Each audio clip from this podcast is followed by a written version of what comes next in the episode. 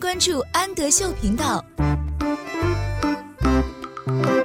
Hello，小朋友们，欢迎收听安德秀频道，我是安仔妈妈。今天我们一起来阅读海尼曼分级读物的《My Lunch》，我的午餐。Lunch，午餐。我的午餐都吃了一些什么呢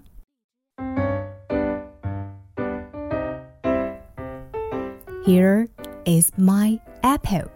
Here is，这里是，这里是我的苹果。Apple，苹果。Here is my juice. Juice，果汁。这里是我的果汁。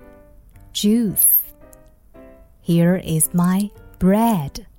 我还有面包呢，面包，bread，这里是我的面包。Here is my cheese，cheese，奶酪，芝士。我们把奶酪放在了面包片上。Here is my cheese。Here is my lettuce，lettuce，生菜。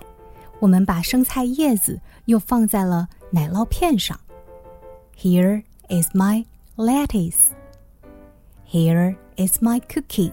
Cookie 曲奇饼干，这里是 我的曲奇饼干。Here is my napkin.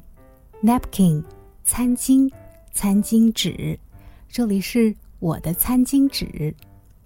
Here is my lunch. 这些就是我的午餐了，这里是我的午餐。